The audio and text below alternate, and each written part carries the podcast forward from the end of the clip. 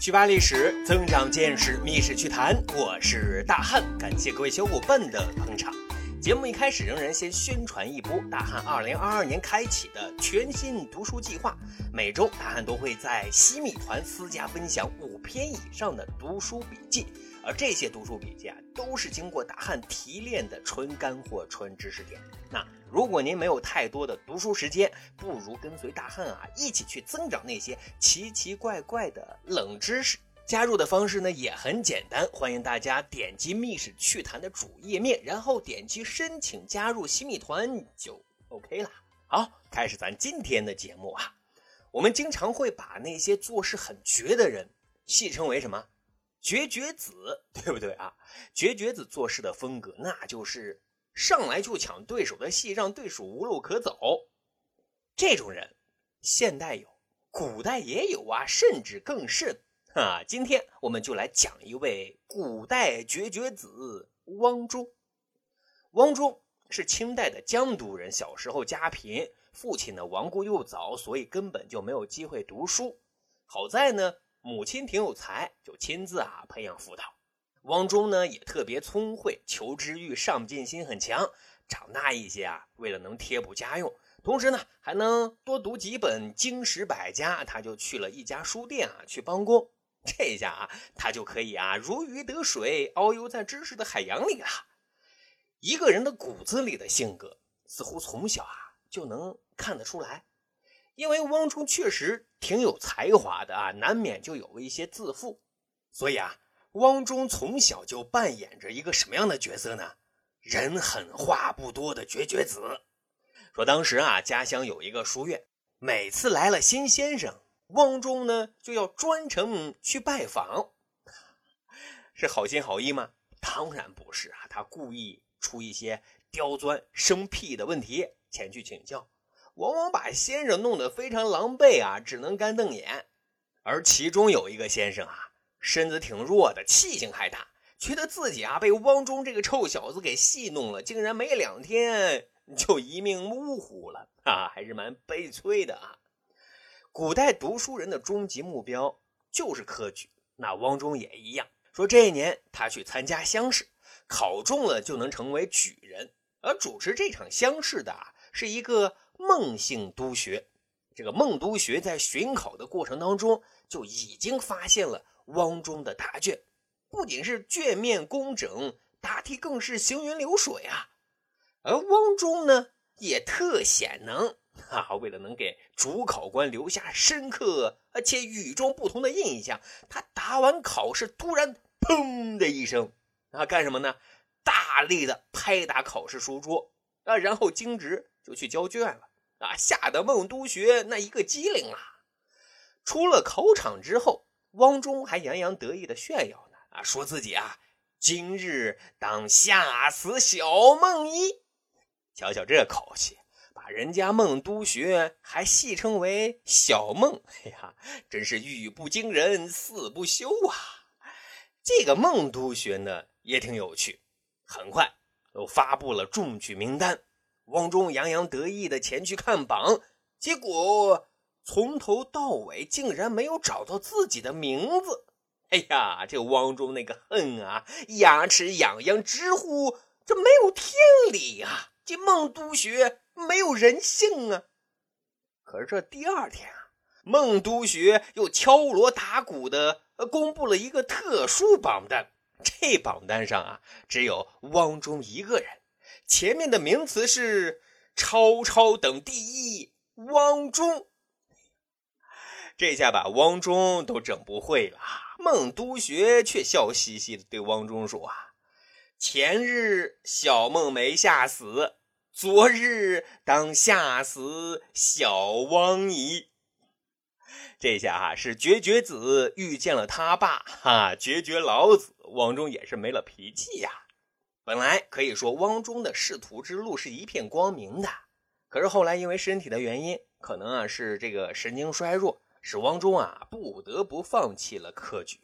哎，于是呢他就将所有的精力都放在了著述研究上，而且收获颇丰的啊。最大的贡献呢，就是让世人正视和接受啊荀子的思想。本来呢，儒家坚持人性本善，而荀子却提出了人之性恶。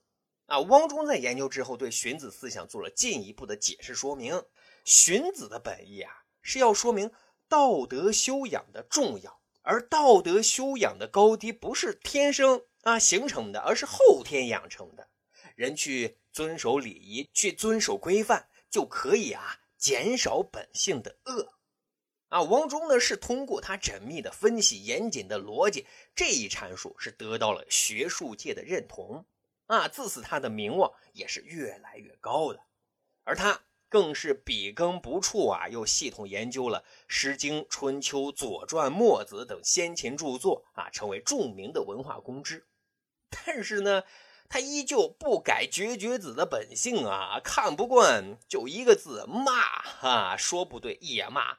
这个老子啊、孔子啊这些先贤，他不认同的地方也不留情面的痛骂一顿啊。当时呢，社会上还有一个网红公知啊，名叫袁枚啊，汪中可是从来没有骂过的。后世的人就问：“哎，你咋不骂袁枚呢？”没想到啊，没想到，绝绝子汪中直接是这么回复的：“袁枚，袁枚是谁？我骂的人那都是通今博古，袁枚他够格吗？”哎呀感情啊，这汪中连袁枚都没有正眼瞧过呀。还有，汪中对商人附庸高雅特别看不惯。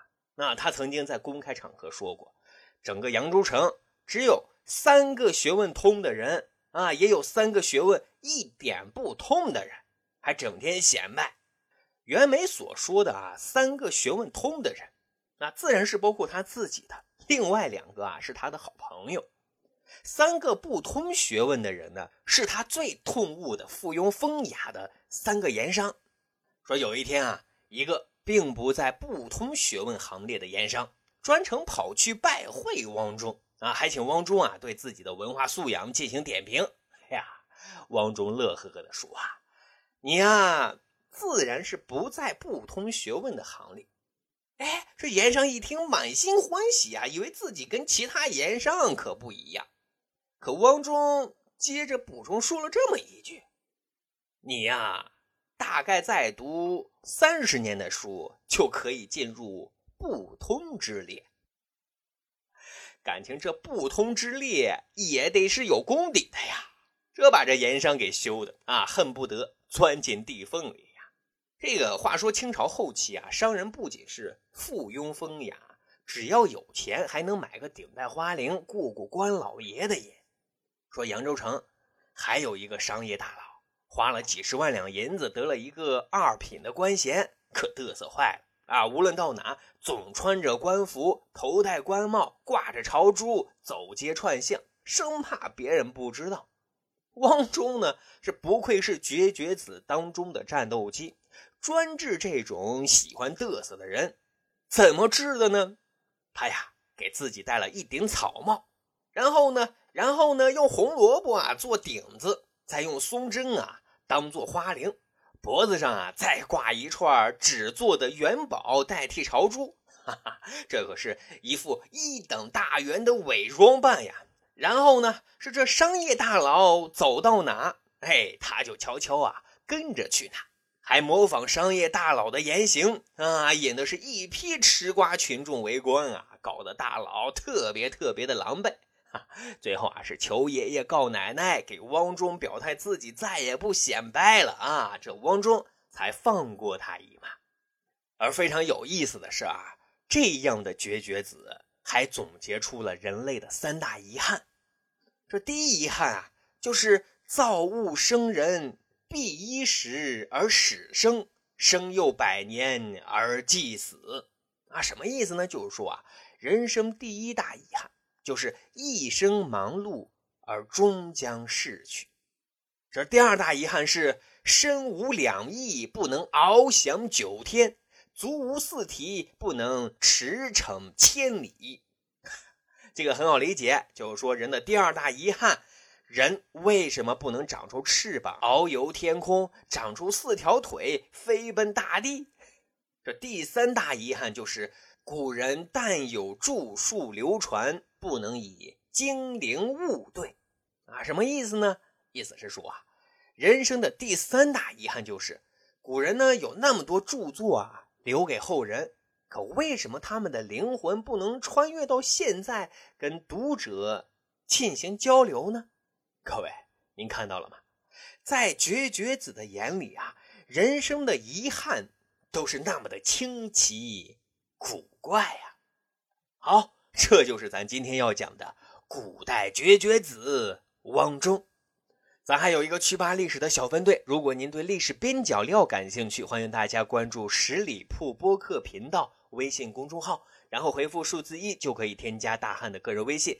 经过简单审核之后呢，大汉就会邀请您进入这个小分队当中，咱就可以谈天谈地聊历史段子。本期节目就是这样，感谢您的收听，咱下期再会。